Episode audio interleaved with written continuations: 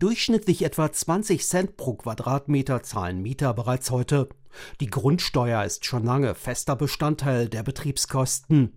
Das dürfte so bleiben, die Beträge aber könnten durch die Neubewertung in vielen Fällen steigen, warnt Jutta Hartmann vom Deutschen Mieterbund. Also wir befürchten, dass über diese Grundsteuerreform gerade Mieter in Großstädten mehr Belastung erleiden müssen. Also dass sich für sie, die sowieso in teuren Wohngegenden wohnen, die Grundsteuer erhöht. Also dass sie im Endeffekt mehr Grundsteuer zahlen müssen als bislang. Wie hoch die Steigerungen ausfallen könnten, darüber will die Mieterbundsprecherin nicht spekulieren. Viele werden das wohl erst in den Nebenkostenabrechnungen für 2025 erfahren.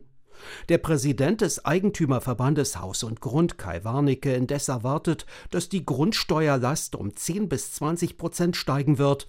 Die letzten Bewertungen der Immobilien stammten aus den 60er oder sogar 30er Jahren, deshalb sei mit Verschiebungen zu rechnen. Wenn man jetzt zum Beispiel die Stadt Berlin anguckt, dann sind heute beliebte Wohnviertel, wie zum Beispiel Friedrichshain oder Kreuzberg, vor 100 Jahren Wohnviertel gewesen, die eher ärmere Wohnviertel waren. Das heißt, die rasant gestiegenen Bodenpreise werden sich jetzt in der neuen Grundsteuer, das war der Wunsch von Olaf Scholz, dass die Bodenrichtwerte damit drin sind, niederschlagen und werden gerade in diesen Vierteln zu höheren Grundsteuerbeträgen führen. Und laut Gesetz dürfen die Haus- oder Wohnungsvermieter diese höheren Kosten wie bislang umlegen auf die Mieter.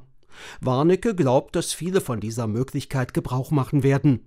Gerade private Eigentümer müssten ihre Immobilien finanzieren, Darlehen abzahlen. Und die allermeisten privaten Eigentümer sind nicht in der Lage, die Grundsteuer jetzt nebenbei noch zu bezahlen. Deswegen ist es ja auch vorgesehen, dass sie umlagefähig ist und äh, deswegen auch von den Mietern getragen wird. Der Deutsche Mieterbund hingegen fordert schon seit Jahren, dass die Grundsteuer eben nicht mehr auf die Mieter umgelegt werden kann.